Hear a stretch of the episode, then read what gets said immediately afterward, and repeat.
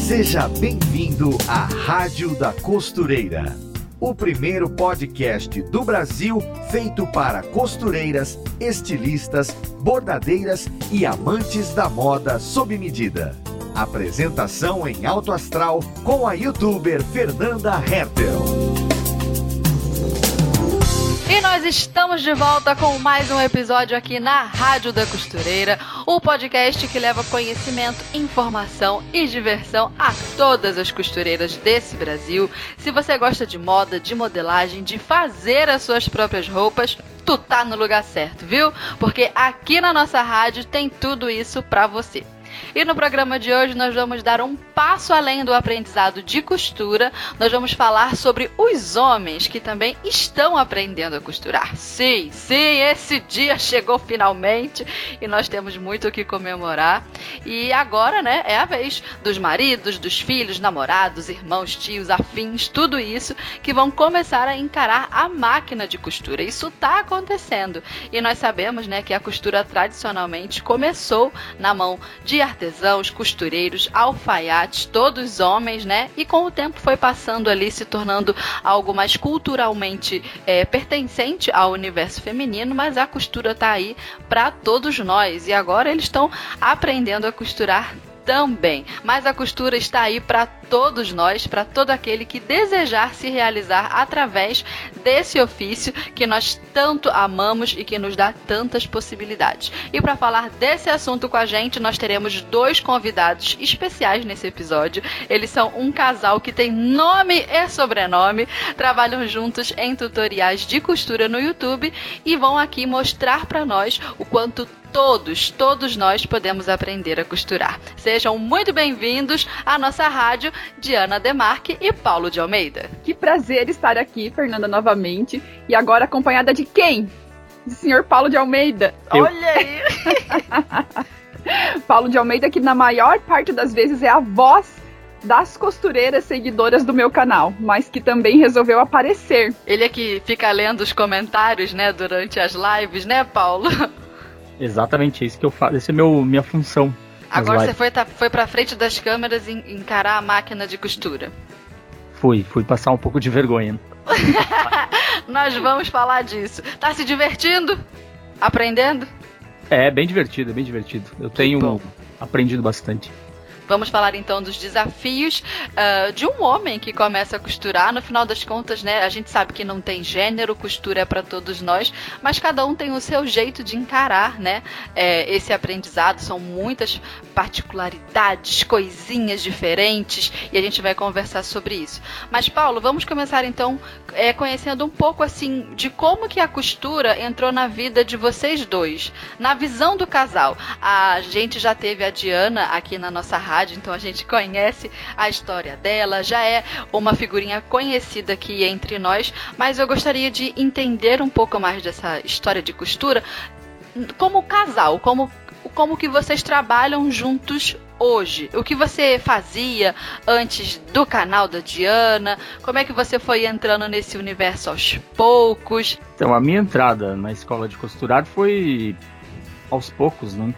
Eu eu antes trabalhava numa empresa de sistemas hum. e, e, o sonho da Diana de, de ser costureira, de fazer, de criar a escola de costurar, que já vai cinco anos, né? Uhum. Então cinco anos para mais já. E, e, eu sempre apoiei essa ideia dela. Eu acho que ela tem muito potencial e a gente sempre sempre conversou bastante. Apoiei ela a saída dela do, do serviço público. Sempre conversamos muito sobre isso e eu sempre acreditei muito no potencial dela. E, e foi há um ano, um pouco mais ou menos, eu uhum. acho que foi que eu eu passei a, a, entrar dentro da escola também e me meter um pouco nas coisas dela aqui também, e dando opiniões e pitacos e tudo mais. É, até antes mesmo de estar tá em tempo integral aqui, eu fui meio que me adentrando na escola e fui reduzindo minha carga horária na empresa, devagarinho, devagarinho, até ficar 100% aqui. Então, para mim, a costura entrou pela escola de costurar mesmo. A, a Diana já vem costurando há muito tempo já, e, mas para mim a costura como empresa, como trabalho, veio há bem pouco tempo atrás, um ano e pouquinho mais ou menos. Uhum. Teve algumas situações, como por exemplo a última mega artesanal.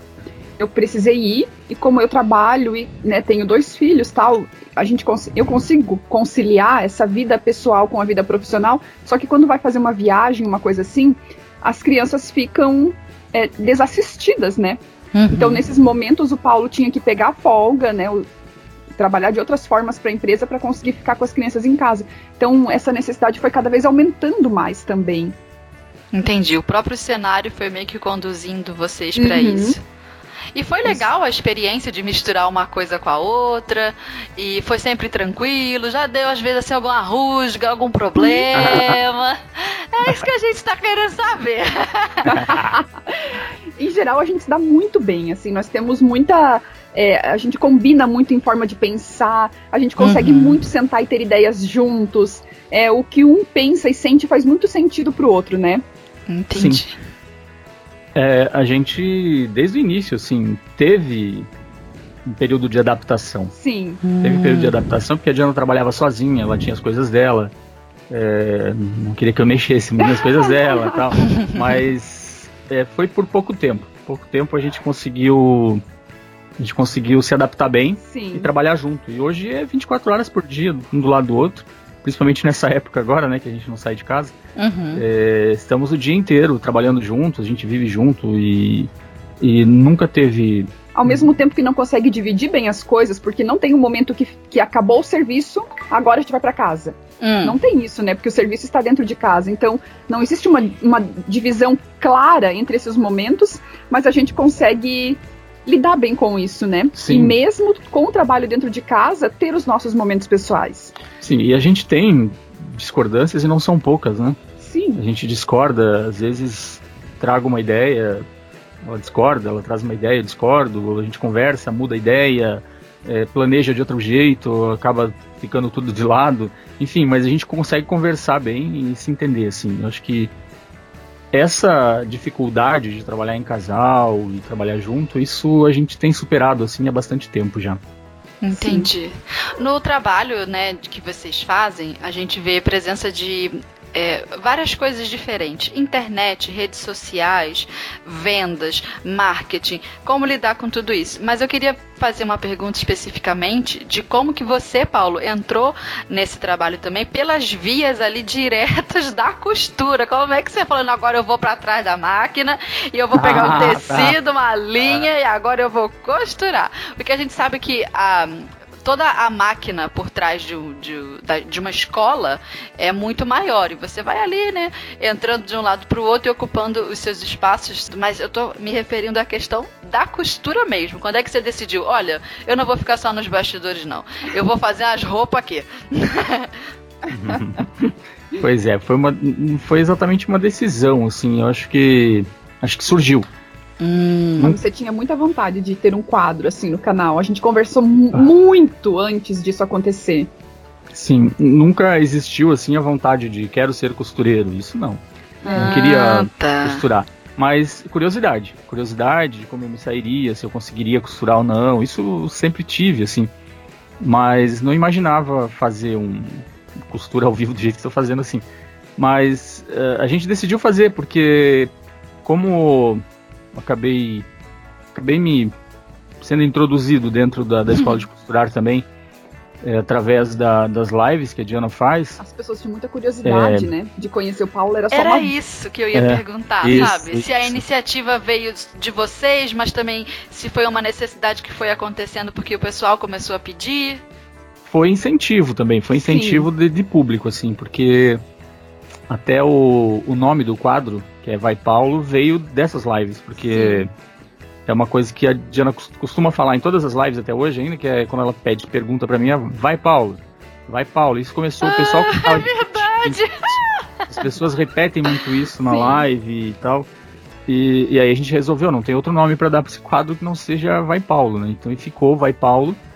E, e aí a gente fez, os primeiros episódios foram, foram gravados. Comecei a não, foi, foi gravado, gravado né? Foi gravado. Sim. Os primeiros foram gravados, eu gravei algumas coisas. E, e depois a gente resolveu fazer ao vivo.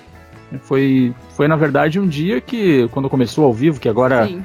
é uhum. sempre ao vivo, mas iniciou por uma necessidade nossa. Assim, tava uma semana terrível, muito corrida, e a gente não conseguiu fazer gravar, porque você grava, tem que editar, tem que ter uma uhum. série de outras coisas pra fazer até, até ir pro ar.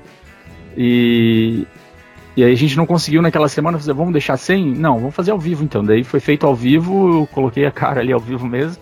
E, e, deu certo, acho que ficou melhor assim dessa forma, inclusive. Né? Ao vivo a gente consegue mais interação das pessoas. É, as pessoas mesmo que assistem, eu acho que preferem ao vivo pelo fato de ter interação naquele uhum. momento tal, é uma coisa mais divertida, assim. Uhum. E o quadro nasceu com o objetivo de mais entretenimento, assim, mostrar as aventuras de um iniciante do que necessariamente é uma aula ou Paulo se tornar costureiro ou coisa assim. Mas vou dizer aqui que ele vive agora, faz uns tempos falando que ele quer montar a própria marca dele, ele quer ser costureiro. É, mas eu quero saber cadê o terno? que esse terno aí que foi prometido, vai sair primeiro a marca ou o terno? Isso é propaganda enganosa, só para manter o público engajado. Ai, Deus, vocês são bobos. Mas... Não, mas vai sair um dia ainda. O terno? Ou a marca? É. Ah, o terno, o terno. O terno dia ele sai. Ele quer fazer um, um, terno estilo gangster, assim. É, não, não, quer, quer nada. Um terno qualquer. Eu vi! Quando eu, eu, eu é, comecei a assistir alguns vídeos é, da série, né, Vai Paulo, para eu entender mais ou menos e ter ganchos para colocar aqui na nossa pauta do episódio. E eu vi, ele falou, eu quero fazer um terno, um gangster. Eu falei, gente, é muito homem, muito masculino essas ideias de ver as coisas no cinema, né? A referência masculina é da cultura pop, é cinema, o personagem só faltou falar, não, eu quero assim um estilo meio poderoso chefão, uma coisa assim. Sim, mas ele, ó, curte.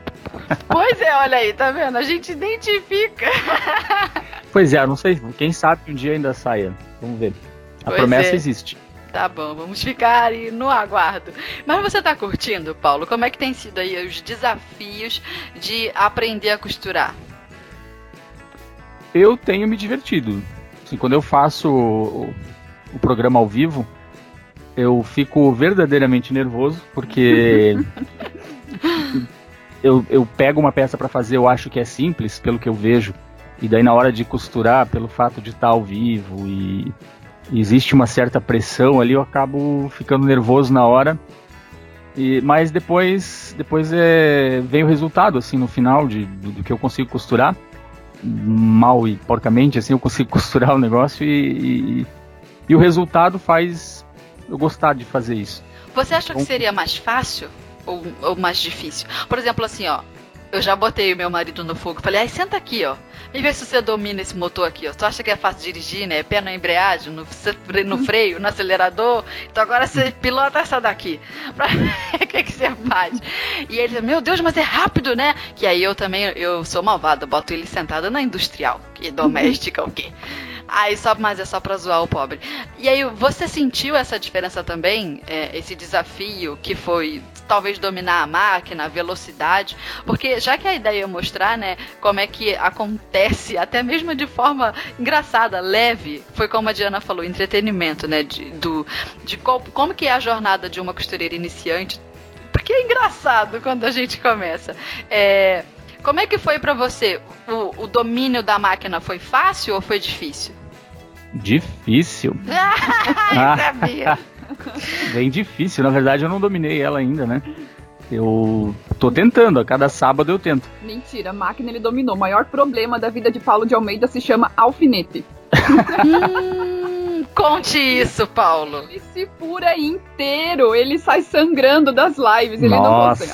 Ah, mas na última live, alguém comentou assim, uma frase que ele falou, colocou entre aspas. Como é que foi? Ah, eu me furei aqui, mas eu não gritei pra não. É, eu me furei, mas assim. foi bem pouquinho. Foi bem pouquinho. Não precisei nem gritar. De tanto ah, eu... que se fura. Mas, não, Paulo, mas... qual é o problema com o alfinete? Por quê? É, não sei. Não sei dizer. Mas eu me furo bastante. Mas acho que deve acontecer com qualquer costureira, né? Talvez só porque o homem é um pouquinho mais mais sensível, mais fresco, assim, quando se machuca. Acho que é isso. É, pode ser. É verdade. é verdade. É. Mas o domínio da máquina ainda falta muito para chegar lá. Falta muito. Falta Mas muito. é o que? O motor, a agulha, a velocidade do ponto? É tudo. é tudo, assim, é. Desde o do corte do tecido, que eu raramente hum. consigo cortar reto. Mas corto, corto. No final eu consigo acertar, puxa aqui, puxa ali, dá certo. Mas, mas desde o corte até a finalização da peça é, é sempre uma dificuldade. Porque hum. tem um detalhe também que eu, embora eu tenha assistido aulas do curso, não vou dizer que eu fiz o curso porque não, a gente não tem tempo, né? Que é uma coisa muito corrida. Então, quando vê, já é sábado de novo. Quando você vê, já é sábado de novo. Então, eu tenho que entrar no ar com alguma coisa na cabeça, os tecidos na mão e vamos ver o que, que vai dar. Semana Entendi. passada mesmo, que foi, foi costurado. O que, que foi costurado? Ah, uma bolsa, uma bolsa. ah, eu, eu vi essa. Uma bolsa reversível, não sei o que. Eu vi, era dois, dois panos cortados, era três, três, três cortes, eu acho que era, assim, coisa pensando, isso aqui é fácil de fazer, né?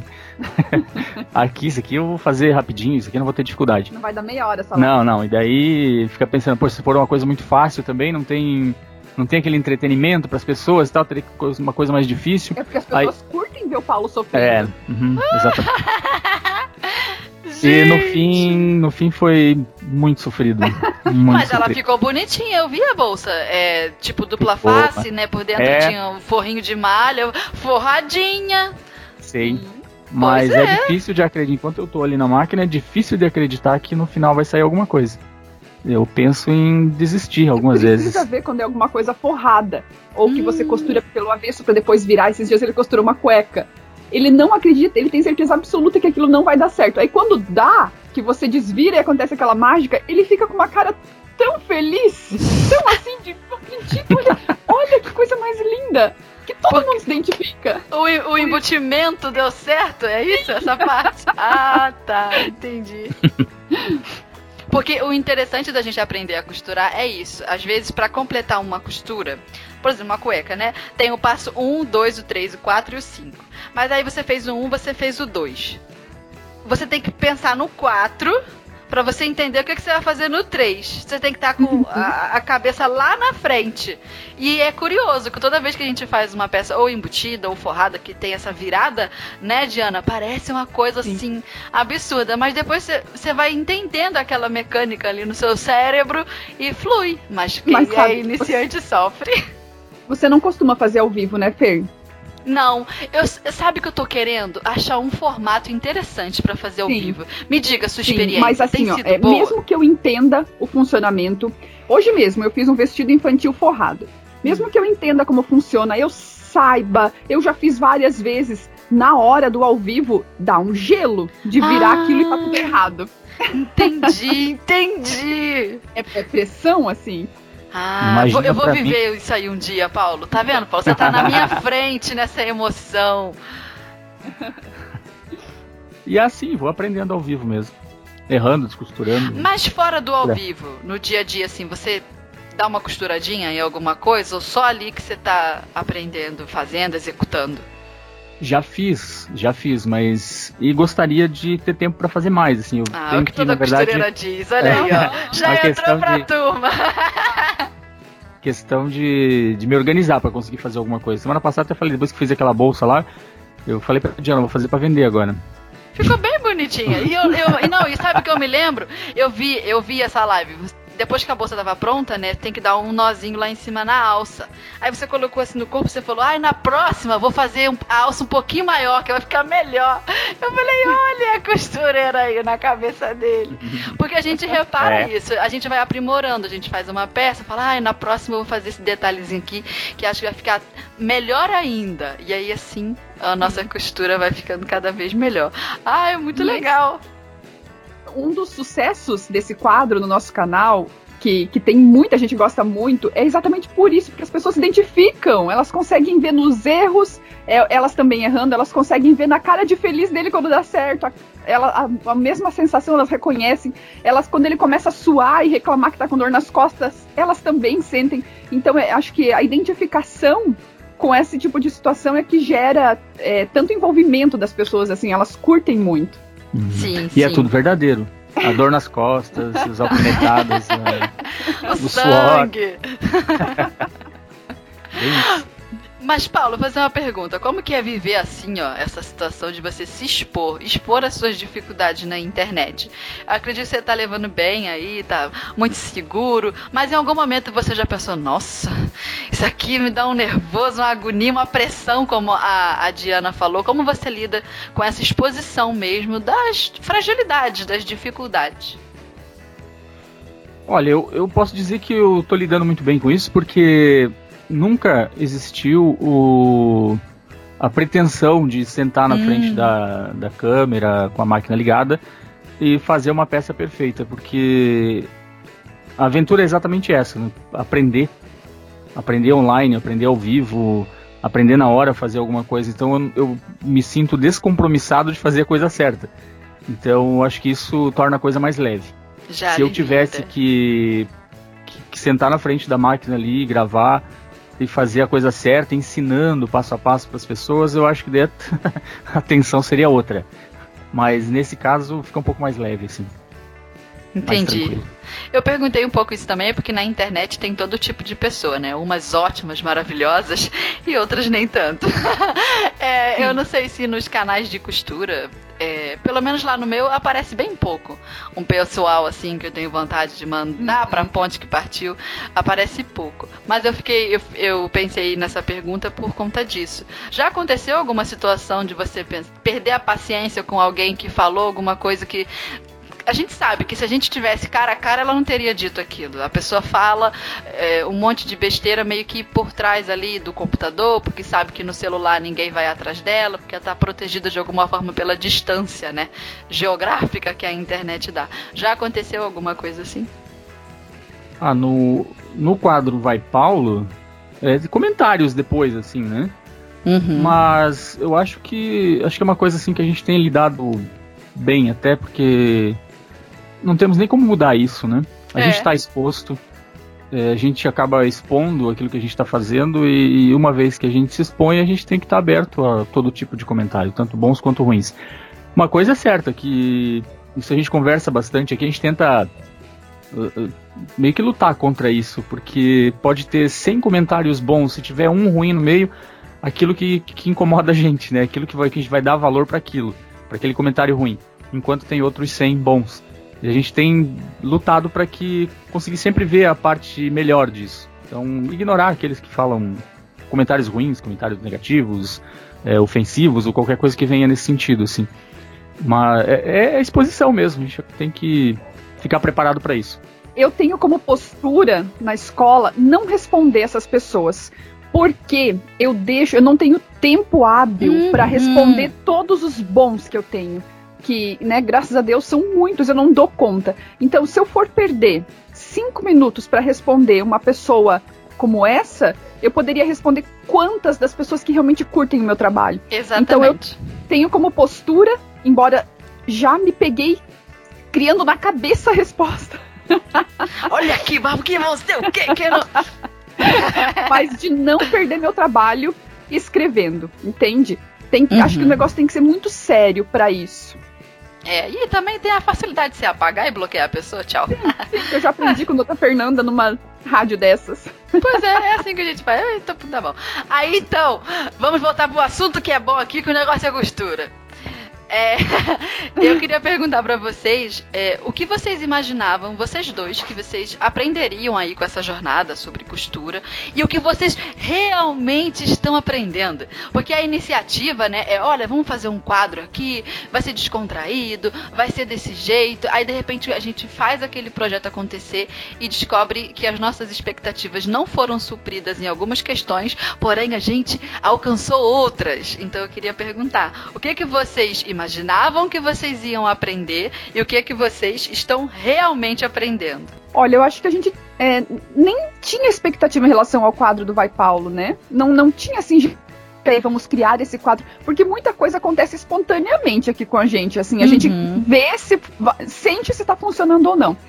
Agora, eu fiquei surpresa com o que ele é, com o que as pessoas se identificam, o que elas gostam nele. Entendi. Muitas pessoas se sentem motivadas, muitas pessoas é, agradecem por ele estar tá fazendo isso, por elas não se sentirem sozinhas, porque às vezes elas assistem é, vídeos como os nossos, que muitos são, todos, né, são editados, a maioria das partes que dão errado a gente não mostra, né? Uhum. Quando a gente uhum. se estressa e fica com dor nas costas, a gente não mostra. Quando a gente se fura e tem vontade de jogar a máquina fora, a gente não mostra. Então, num quadro como esse, é, é muita verdade acontecendo mesmo. E, aí, e sem essa pretensão de, de parecer tudo correto. E eu acho que essa identificação que elas tiveram com isso foi uma surpresa, não? O que, que você acha, Paulo? É, eu, eu, penso assim também, porque muitos relatos né, de, de costureiras iniciantes, principalmente, que se identificam pelo fato de passarem pelas mesmas dificuldades. E não era uma pretensão inicial isso, né? uhum. né? É, essa é uma situação e outra é o fato de muitos homens que já costuravam, que já acompanhavam o nosso hum. canal, mas ficavam ali quietinhos e tal. E a gente percebeu um aumento de homens comentando, homens na live falando também, porque é, parece que assim deu uma abriu uma cortina e bom, homens também costuram. Vamos aparecer aqui também que não tem problema nenhum. Representatividade, né? E Sim, foi é assim, verdade. Tanto, tanto para iniciantes quanto para homens que, que inclusive tem uns aí que a gente pode até citar nomes, né? De, de homens que costuram e costuram muito bem. E que, que estão aqui junto com a gente, são CMC também, é, participam ativamente das lives e tal, estão uhum. sempre, sempre por perto aqui. E que costuram muito bem. Então eu me sinto até meio. meio. É, vou dizer, meio envergonhado até em frente, frente a alguns que quando eu fiz uma série de vídeos gravados costurando uma, uma camisa. Ah, e, eu vi esse. Nossa, foi uma dificuldade. Foram cinco episódios para conseguir terminar. O que, que você aprendeu com essa camisa? É isso que a gente quer. Fora a camisa, porque o, o ganho maior é o aprendizado. Conta pra nós. O que, que foi que eu você aprendi, aprendeu? O que eu mais aprendi foi controlar a minha raiva. a ter paciência. E, costureira é tem que, que ser, então, canonizada, vai virar tudo santa. eu, uma das coisas que eu talvez não tenha seja essa. Assim, o, o detalhe, a meticulosidade de, de uhum. fazer as coisas com calma, com paciência, é, para sair tudo bonitinho. Eu quero começar e terminar de uma vez, e às vezes isso acaba fazendo com que eu não consiga fazer a coisa de forma tão perfeita. E isso eu tenho trabalhado, até nas, nas lives, assim, eu tenho me policiado para tentar fazer a coisa com mais cuidado, devagarinho. Não pular processos. Porque, diferente de outras atividades que são mais, mais uhum. grotescas, uhum. assim, né? É uma coisa mais delicada, de qualquer forma. É, e você e... sente isso, assim, é mais essa, essa sua necessidade de agir rápido? É por praticidade ou ansiedade? É, é de cunho emocional ou é porque você é aquela pessoa agitada, ligada no 220 e não quero terminar isso aqui logo? É por vontade de terminar mesmo, de Pela praticidade, de quero que fique é, pronto. De fazer ah, rápido. Eu mesmo, acho isso que é bem masculino, né? Porque geralmente a mulher também tem uma característica assim, mas é porque, ai, ah, eu sou tão ansiosa, minha filha, que eu não consigo ficar sentada. Quero levantar, quero agir, quero fazer logo. E não é necessariamente para ver a praticidade do trabalho é pronto, completado, né? Então, que são perfis diferentes, embora o sentimento seja o mesmo. Será que é isso ou é impressão minha? O que vocês acham?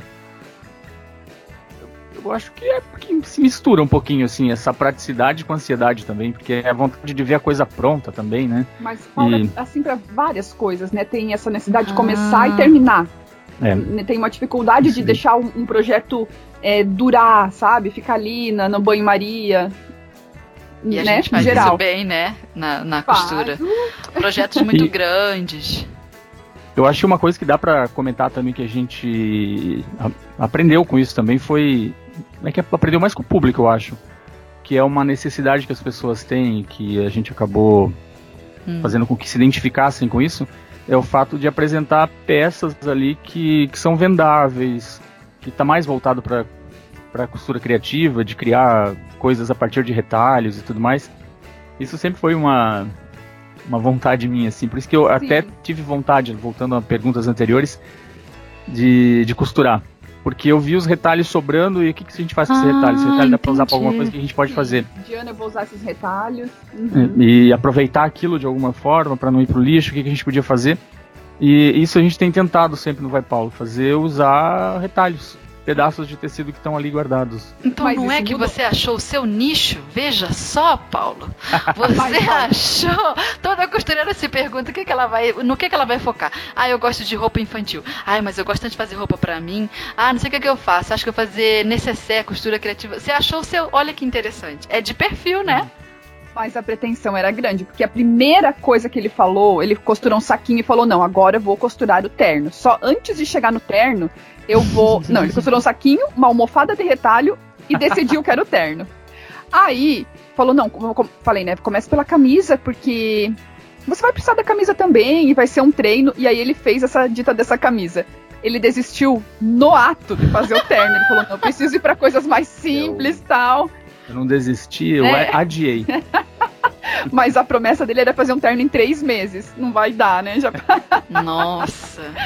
Se fosse só o paletó, só o blazer, já seria difícil fazer para quem é. iniciante, né? Porque é cada hora um pouquinho, cada dia um pouquinho. E tem Sim. técnicas, assim, avançadíssimas é, para fazer para fazer um terno. Tem, tem ternos e ternos. Tem jeito de fazer um terno mais parecido com o fast fashion e outros não, já com uma fazer um terno já de um jeito mais próximo do que seria um trabalho de alfaiataria, então, é, Paulo, você sonha grande, parabéns. um dia eu chego lá. Tá certo, é isso daí. Eu queria te perguntar assim, de tudo isso, qual foi assim a sua maior satisfação? que você descobriu ao costurar? Que você, nossa, eu não sabia que eu sabia isso. Eu não sabia que eu podia me sentir assim. E também qual foi a sua maior frustração que você falou, nossa, lidar com essa emoção aqui é difícil.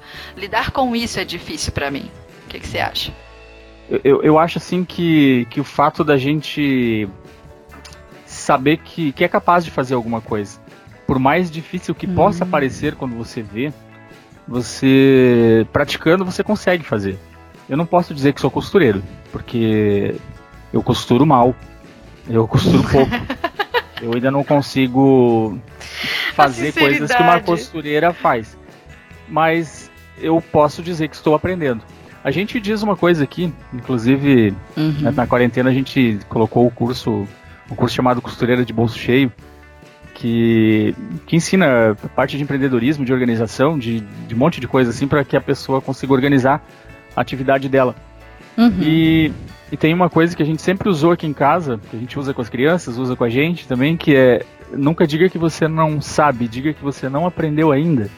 Porque uhum. faz uma diferença, assim, né? Que você diz não sabe já se fecha para aprender alguma coisa. Quando a gente diz que não aprendeu ainda, você dá uma chance para você de aprender. E, e, acho que é mais isso, assim, é questão de você saber que você é capaz de fazer alguma coisa. Essa foi a tua satisfação. Mais, mais legal, assim. É. E a pior parte que você falou, nossa, como a gente falou antes, é tudo uma coisa muito leve, sem pressão e sem, uhum. sem pretensão de ser certo. Então, isso já diminui bastante a possibilidade de frustração. É, mas eu acho que o terno entra nisso. O terno entra nessa questão. É, foi, é difícil, eu admito que sonhei alto. E, e a camisa veio me provar isso. Acho que a camisa eu gostaria que tivesse saído mais bonita. Mas isso e... é legal, sabe? Porque mostra que é um passinho de cada vez mesmo. Não dá para sair correndo, não dá para mirar lá em cima. É todo um processo. Sim, com certeza. E a prática, né? Acho uhum. que se você quer realmente costurar, quer ser costureira, um costureiro que, que realmente sabe o que está fazendo, não como eu, é, precisa praticar.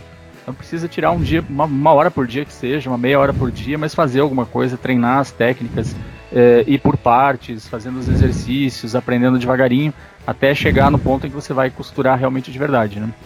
Eu tô pulando etapas. Eu tô fazendo uma coisa assim bem meio que pulada mesmo. E é muitas coisas chega no sábado, vamos fazer isso aqui, daí tem que fazer a caixinha de leite, por exemplo, que foi feita. A Diana me ensinou uhum. no ar ali. Eu não sabia fazer. Aí ela mostrou para mim como é que fazia, na, na outra eu... Daí na outra eu estava metido. Na Vocês outra eu já, eu já ensinei daí. Ai, Deus. Eu tenho é que rir. Mas que esse bom. lado, esse lado youtuber do Paulo não era uma coisa esperada, né?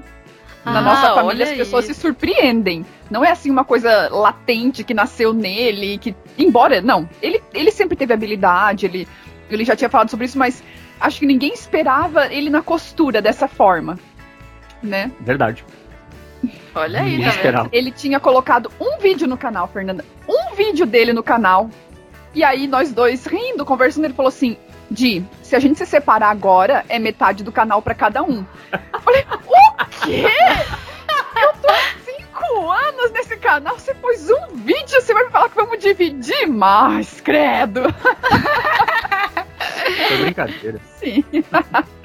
Já quer a fa... Não, agora eu sou youtuber. De costura Não ainda. vou nem contar o que eu respondi. Antes da gente ir pro próximo tópico, vamos ao alerta tendência de hoje com a Ana. Oi, gente, eu sou Ana Paula Mocelin, jornalista de moda da Maximus Tecidos, e estou aqui para te contar sobre as tendências de tecidos e modelagens que estão fazendo maior sucesso. Os tecidos acetinados trazem um quê de elegância que não dá para discutir. Além disso, eles evidenciam naturalmente a sensualidade feminina, deixando a peça com um poder único. Por conta do brilho acetinado, é comum considerá-los tecidos da noite. Antigamente, quando se falava em tecidos de cetim ou de seda, eles eram lembrados apenas para as ocasiões de festa, porém, isso mudou. Atualmente, esse tipo de tecido tem ganhado espaço nas roupas casuais e de alfaiataria também. Podemos dizer que sim, os tecidos acetinados, além de elegantes, também são versáteis. No site da Maximus Tecidos, você confere várias opções de tecidos com brilho acetinado. Fica a dica. Beijo! Voltando então, agora, Diana, a pergunta é para você. Vamos deixar o aluno Paulo, que agora ele vai ouvir a sua resposta. É, como que tem sido para você, como instrutora, professora, conduzir o Paulo aí nessa jornada? Pode dar sua opinião, ele não vai ouvir. Ele não tá ah, ouvindo, tá, então tá. ele tem sido um bom aluno, um aluno intransigente. Na verdade, eu tô fazendo essa pergunta porque é, eu acho que com a sua resposta, a nossa ouvinte costureira, que é iniciante, vai conseguir se colocar no lugar de aluna e, quem sabe, junto com a tua resposta, conseguir a, achar algum meio de tirar um proveito para ela, para que ela, como aluna, saiba se posicionar, talvez com, sei lá, disciplina, né? Uma coisa que uhum. é, é, necessária. Então, uhum. conta aí, como é que tem sido? Você é a professora do Paulo. Então, é, acaba sendo mais leve por ele não ter esse objetivo firme, né, de, de chegar em um ponto. Hum. Diferente de uma aluna que, que eu, eu lido muito com alunas que querem empreender, né, que estão querendo se aperfeiçoar, aperfeiçoar buscando conhecimento para realmente se sentir segura, para dar o próximo passo, atender para fora tal. É uma pressão diferente da pressão que o Paulo tem, uhum. né? Então o Paulo ele também não lida com aquela dificuldade de alguém dizer para ele eu sabia que você não dava conta ou é, realmente você não é uhum. capaz disso, como tem muita gente também que sente esse medo. Por uhum. isso se torna mais fácil ser professora dele, porque é mais tranquilo para mim, né? Não tem uma pressão em mim também. Agora falando com outras alunas, eu acho que o principal é não se comparar sempre. É, a gente não pode comparar o que a gente está fazendo agora com outra pessoa que já está no mercado há muito mais tempo. Isso faz a gente se sentir muito diminuída. Uhum. Outro ponto é você não querer pular etapas, como o Paulo vem fazendo, né? Querer começar Olha pelo aí. terno. Já puxou uma orelha, tá bom. Paulo não sabe o que é alinhavar, Paulo não se preocupa com esse tipo de detalhe, que a gente sabe que essas coisas minuciosas são importantes para esse trabalho. Então, acho que se a pessoa entender que ela tem que começar devagar e que não deve se comparar com quem já está lá na frente, é ótimo tanto para ela quanto para quem está guiando esse caminho para ela, para tudo. Eu ia te fazer a próxima pergunta um, um pouco nessa linha também. Existe alguma diferença, né? Você está citando aí de é, ensinar para alguém com altas expectativas e, inclusive, uhum. necessidades, né? Não só expectativa, Sim. necessidade de aprender para poder botar um negócio para frente. É, uhum. É, mas existe também, assim, ó, alguma diferença entre ensinar homens e mulheres? Talvez uma diferença na linguagem, nessa questão da praticidade. Você sentiu essa, essa comparação entre o Paulo, costura, é, homem costurando, e suas alunas? Geralmente a maioria é mulher, né? Sim, eu até tenho uh, alguns meninos assim que até se destacam no grupo porque não é fácil encontrar, né?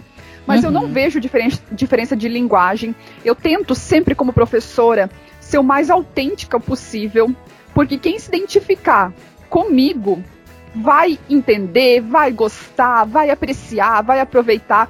E se eu não for autêntica, eu não vou nunca conseguir manter né, esse processo. E a pessoa que não se identificar com essa forma, com essa autenticidade, não vai ficar. Então eu acho que com essa peneira inicial, uma vez que a pessoa passou por essa peneira, aí não tem erro, não importa o gênero, eu acho que a, a forma de ensinar, a forma de lidar com o processo, é, a forma de se posicionar numa aula é igual. E se o Paulo teve o interesse né, de mirar no terno, as suas alunas iniciantes miram no quê? Pra gente conseguir ter um parâmetro ali entre os dois, já que a gente tá comparando, né? Sim. No meu, na minha formação costureira de mão cheia, eu tenho. Pra pessoa receber o certificado, ela tem que me apresentar 10 peças. Entre uhum. essas 10 peças, quatro são obrigatórias. São peças que eu digo quais são, que ela tem que modelar, costurar e me apresentar. Tem que ter um bom caimento, tem que ter. É, ser uma peça bem feita, né? Para que ela realmente possa ganhar esse certificado de costureira de mão cheia e 10 peças livres. Então eu sinto que elas entram com tanta ânsia e tanta preocupação com essa é, em apresentar essas peças que muitas vezes elas vão direto para a peça obrigatória, sem passar hum. por todo o hum. processo. Então, o, o, terno delas, no caso, são as peças obrigatórias para ganhar certificação. E nesse processo, elas acabam queimando etapas e perdendo um pouco da construção de conhecimento que tem dentro do curso, né? Entendi. Aí vai afobada, afobada. Vai. Não consegue o que devia ter feito antes. Sim. O que eu entendo também, porque não vou dizer que eu faria diferente. É, né? ainda mais com aquela roupa. E, nossa, eu adorei, ainda vou vestir, hein? Sim. Que a gente ainda quer vestir. Sim. Pois é. E acho que nesse desafio todo é, de ensinar pessoas, é, não só o Paulo, né, suas alunas, Quais as suas expectativas, Diana, quando você pega ali uma aluna cru pela mão, você fala assim: olha, você não sabe nada, mas eu vou te conduzir, pequena. pequena como é que é o nome do. Desses negócios que, que chamam aprendiz? Acho que é aprendiz me, mesmo. Sim, você sim. pega ela, vem aqui, minha pequena aprendiz. Quais, quais que são as suas expectativas? Olha, a minha maior é, expectativa e dificuldade com, com a maioria delas é elas entenderem que elas. É, que todo mundo já foi iniciante. Hum. Né? Eu já fui iniciante, você já foi iniciante. Uhum. Ninguém nasceu sabendo costurar. Então, muitas delas já vêm prontas, assim, do tipo, eu não vou ter capacidade de aprender, eu não consigo. Então, assim, o meu maior desafio e expectativa nesse primeiro momento é que elas entendam que se elas se dedicarem, elas conseguem. Aí vem o meu segundo desafio e expectativa é hum. que elas entendam que ter o curso, né, você ter uma professora, você é, estar dentro de uma sala de aula não é garantia que você vai chegar lá. Porque aí vem toda a parte de, de dedicação que elas têm que ter. Então elas têm que acreditar em si mesmas e, em segundo passo, se dedicar. Porque não vem de graça o conhecimento. A experiência não vem do nada. Não uhum. vem de uhum. você estar tá matriculada num curso. Então, ali, desafio e expectativa se misturando. Entendi. É assim que você olha para suas alunas, né? Menina, pelo amor de Deus, Sim.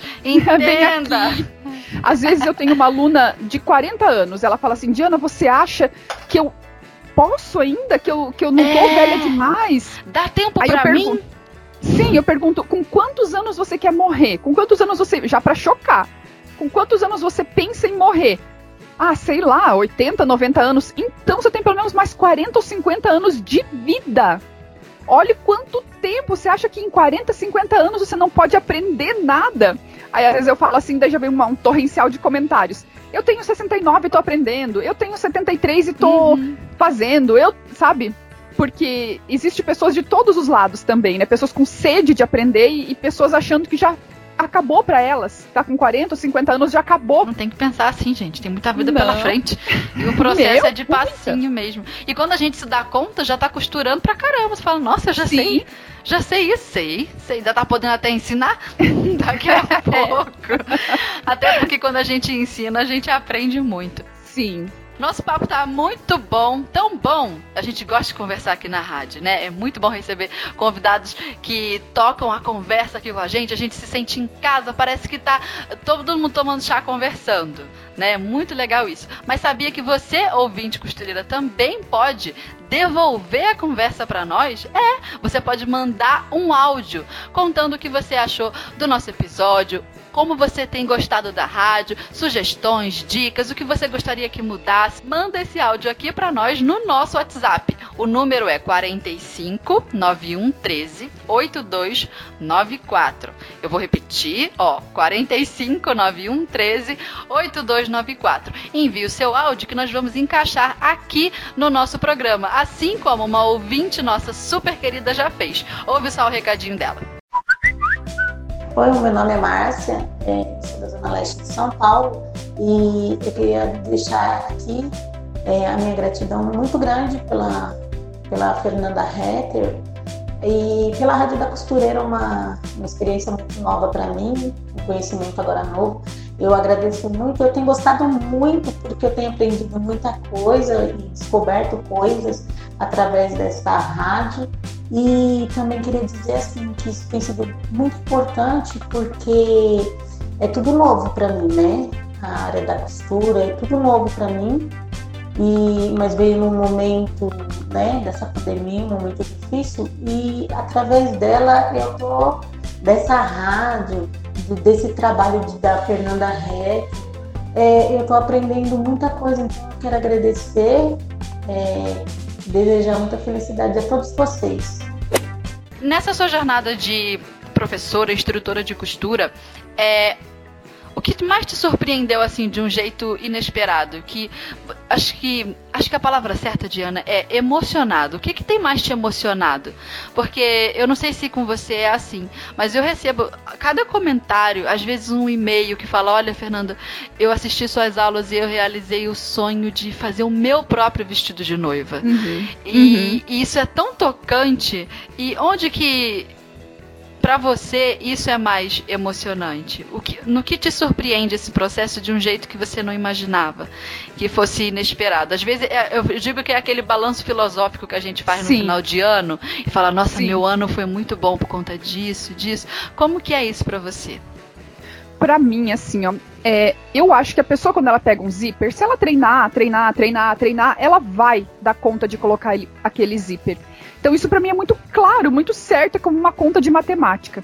Mas aquela outra parte da pessoa não acreditar em si mesma, né? Às vezes ela já está em depressão ou em algum processo uhum. psicológico pesado ali, por uma série de coisas da vida dela, às vezes uma vida muito pesada, muitas dificuldades, muito um caminho muito tortuoso e que elas conseguem enxergar na costura uma uma corda para sair do poço, sabe? Elas conseguem enxergar nessa possibilidade não só é, um alento para o seu sustento financeiro, mas um alento emocional.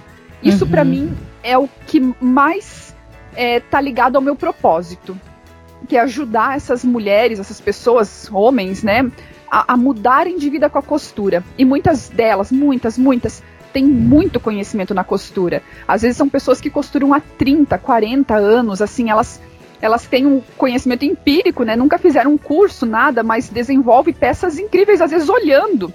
Uhum. Mas elas não têm essa força necessária. Então, saber que, que os meus vídeos, o meu trabalho, as minhas aulas, de certa forma, permite que elas busquem nelas mesmas essa força para uhum. sair do fundo, isso para mim é o melhor de tudo.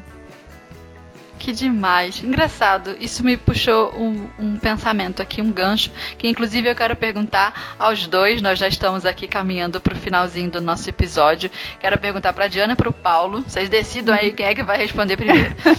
Vou deixar é, Paulo.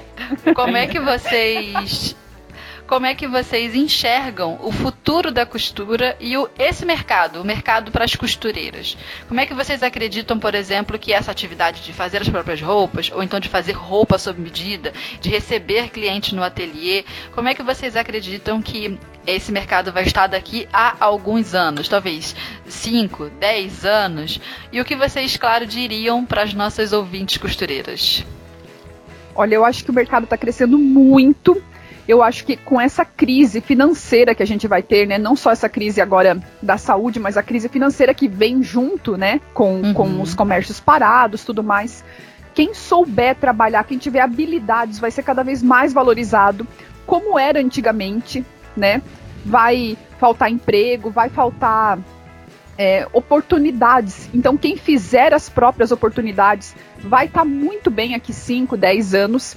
Eu acho que a pessoa tem que estar com os olhos abertos também para enxergar essas oportunidades. Um exemplo disso, assim, que eu acredito, né, é, conversando com. Eu fiz uma quarentena da costura agora, então eu tive, assim, acesso a muitas, muitas mulheres que já costuram, são autônomas, é, já uhum. trabalham com isso, outras muito iniciantes.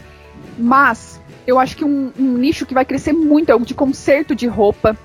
Porque quando existe escassez de dinheiro, escassez de material, ou independente do que for, as pessoas vão ter que consertar aquilo que já tem, e isso vai ser valorizado, porque hoje é quase que descartável, né? Porque é muito fácil você comprar uma calça jeans nova, aquela tua uhum. ali já, uhum. né, você já cansou daquela cor, já não tá mais na moda, tal, e é muito facilitado comprar uma nova, mas isso vai mudar com, com esse novo cenário que a gente vai enfrentar nos próximos tempos.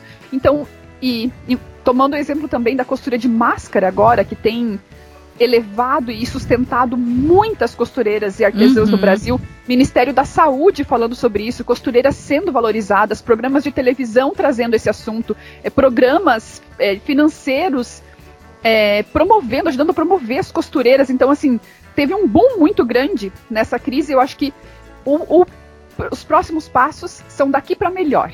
Eu acho que quem investir nisso vai estar tá muito bem. Vou passar para Paulo de Almeida agora, porque eu falo demais. Agora é Paulo de Almeida. Manda ah, ver, é. Paulo. Eu acho que a Diana falou tudo. É só uma coisa que eu. Ah, deixa, só, deixa eu só fazer uma pergunta antes. Da onde que vem esse negócio de Paulo de Almeida? Por que tem que falar o nome completo do homem? Porque ó, isso começou em casa, assim, às vezes no churrasco, alguma coisa, Bria, sabe? Os hum. nossos compadres e tal. Falava Paulo interna. de Almeida. É, assim, é, é uma coisa que a gente usa também na vida. Não é só, não, não surgiu na internet. Ah, e entendi. Pegou, foi engraçado. É uma pessoa com ah. nome e sobrenome. É. pois é, foi por isso que eu falei isso lá na abertura do programa. Parece, parece quando o filho da gente tem o nome é, completo, aí fez alguma coisa errada, eu chamo o nome completo. Sim. Eu chamo o marido de vez em quando, mas é, é, é só pra zoar. Chamo de, ô Constantino, vem aqui, Constantino, que é o sobrenome. Agora é. vai, Paulo, interrompi sua resposta. Vai, Diga aí. Paulo. Vai, Paulo. Eu, eu, o que eu percebi também, até principalmente nessa. Não só, mas também na quarentena da costura, é que o mercado em si, não só da costura, mas todos os outros mercados, eles são cíclicos e tem tempos e tempos assim que a coisa evolui até um certo ponto e depois volta. E eu acho que na costura está acontecendo isso também. Uhum. É, questão de fast fashion, de tudo construído muito rápido e tal. E as pessoas estão se voltando mais para isso também, para fazer suas próprias roupas, é, comprar roupa com uma costureira no ateliê, uhum. recosturar, reutilizar, é o recycling. Então acho que é uma questão cíclica também, que a costura está voltando de novo a, a, a tá, tá em pauta assim na vida das pessoas. E passa a ser o dia a dia de todo mundo, né? De repente, daqui a pouco tá todo mundo com máquina de costura em casa, né? O que era antigamente, né? Todas as mães do mundo tinham uma máquina de costura. Eu, eu acho que é isso. Ai, tomara. Porque tá na moda mesmo esse negócio. Eu tava vendo outro dia na Netflix um filme da Larissa Manoela. Um filme pra adolescente. E o que ela tava fazendo no filme? Costurando na máquina. Falei, olha só. Pois é, eu não vi o filme, mas aí uma atriz que que influencia uma geração, né? Uhum. E tá na Netflix, né?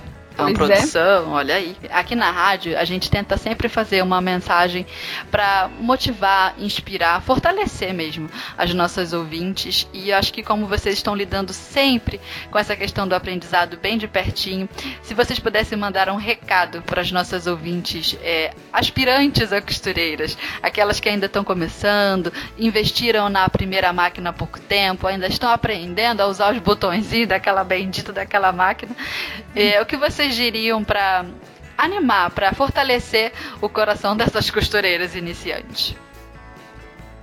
Eu acho que dá para resumir em não desista.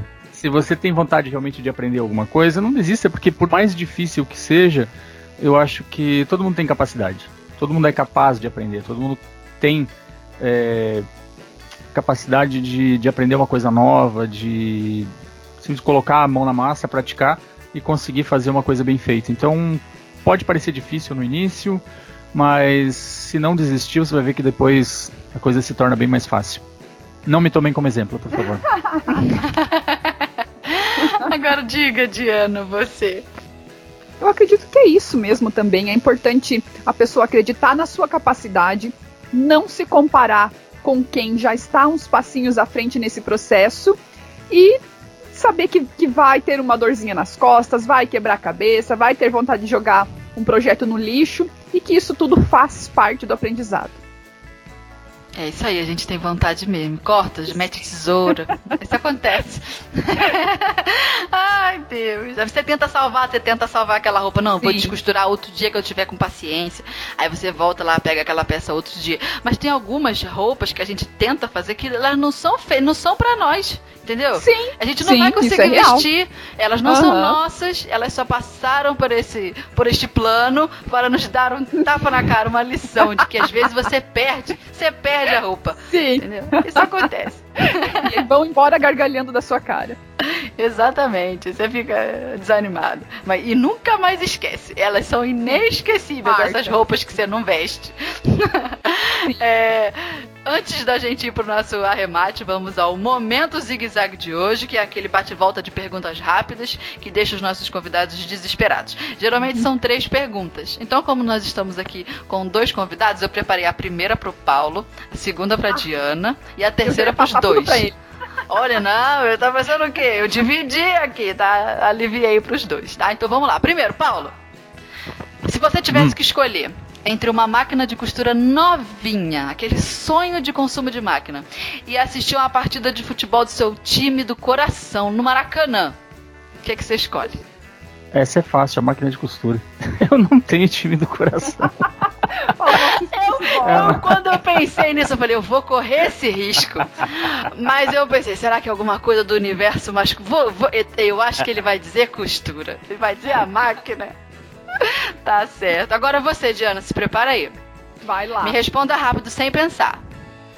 Qual foi a maior gafe costurística que Paulo de Almeida cometeu? Que tu olhou assim, tu pensou, não acredito que ele fez isso. Ai, teve uma que eu não conseguia parar de rir. Tinha ah, um alfinete com cabeça de florzinha, ele costurou a florzinha na peça. Ele costurou, não é assim que ele quebrou o alfinete ou que ele passou por cima, ele costurou o alfinete na peça. Eu não conseguia acreditar quando aconteceu. Aconteceu ao vivo, lógico, né? Meu Deus, olha isso. Agora três, pros dois. Respondam rápido. Qual é a melhor e qual é a pior coisa de costurar? Pergunta difícil a melhor é a autonomia. Eu gosto muito de costurar minhas roupas. E das crianças. E a pior? Responda geral. rápido. A pior é. Hum, não pensa, ah. Diana. Tá louco, mas não tá na ponta da língua? Deixa eu ver. Sacanagem pediu primeiro pra mim, deixa o Paulo pensando. Vai lá, a vai pior... lá, vai lá. A pior é ter que limpar o ateliê depois. Boa, Paulo, agora você. Melhor e pior. Melhor é ver a peça pronta depois, mesmo que a gente não acredite que vai ficar boa ou que vai ficar pronta. E, e a pior é, é fazer tudo isso ao vivo. no seu caso, né, Paulo? Que costura.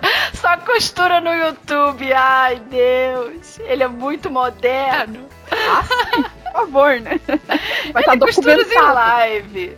Entende? As dificuldades dele são dificuldades de internet junto sim. com costura. Moderno.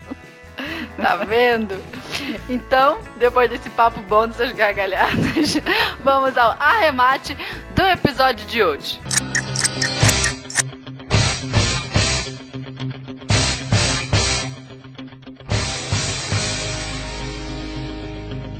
Que a costura sempre nos surpreende, isso a gente já sabia, né?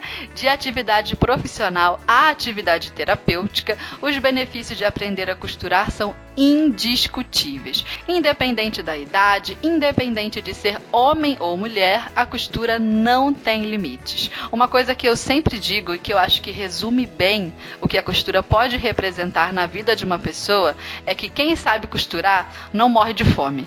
Isso é uma coisa que eu falo sempre e é verdade. Seja costurando num ateliê de moda sob medida ou trabalhando num chão de fábrica, por exemplo, que inclusive é uma, um setor onde os homens, os costureiros, costumam atuar muito mais. Resumindo, quem sabe costurar tem um grande poder nas mãos. Nós podemos ensinar outras pessoas a costurar também, podemos vender aquilo que a gente costura, podemos criar a modelagem e trazer os homens para perto de nós, para perto desse universo com a gente, poderia ser uma grande vantagem. Você já pensou nisso, costureira, em ter um ajudante forte aí do seu lado? Enquanto você faz uma coisa ou outra, ele vai lá e faz uma, uma terceira coisa. Você corta, ele faz a modelagem. Um cuida do atendimento, o outro cuida da administração. Um entende de tecidos e o outro entende de acabamentos. Não seria interessante? Pois então, eu quero te fazer um desafio aqui e agora. Convide algum homem da sua vida, pode ser um pai, um marido, um filho, um amigo, um irmão, tanto faz. Chame ele para sentar ali, ó, na frente da sua máquina e aprender a costurar um pouquinho com você. De início você fala assim para ele, olha, eu duvido tu conseguir fazer essa costura reta aqui. Quero ver. E aí deixa o coitado lá para ver se ele consegue. E eu tenho certeza assim que no mínimo, no mínimo, você vai curtir a experiência, vai dar umas boas risadas e você vai entender que talvez de alguma forma aquilo seja um meio dele ver o valor da sua atividade, da sua costura, para que ele entenda que aquilo que você faz é primoroso, exige técnica, exige habilidade e isso vai fazer com que ele valorize muito mais o seu trabalho. Eu recebo muitos relatos de costureiras que falam: "Olha, às vezes é difícil, meu marido, ele não entende o que eu faço, ele não valoriza, ele não entende que aquilo ali é uma porta de oportunidade. Então bota ele na frente da máquina entendeu? Vai fazendo isso para que eles consigam entender que o que você faz é precioso, é primoroso. E depois você me conta se você gostou da experiência, igual ao Paulo e a Diana. Muito obrigada, viu? Quero agradecer demais a presença de vocês dois aqui na rádio. Foi um prazer, é sempre um prazer falar com vocês, viu? É um prazer mesmo. Obrigado pela oportunidade. Paulo de Almeida, novo no canal aí no, na Rádio da Costureira. Estreante. Mas já conhecia a Fernanda de outros carnavais, né? De tanto eu falar. Ah, sim. sim. Já, já, acompanhei, acho que duas vezes, né? sim, vocês... a nossa conversa. Uhum. E, e a Diana fala bastante mesmo. Sim, admiro muito seu trabalho. Imagina, coisa boa falar com vocês. Eu admiro muito o trabalho de vocês também, viu?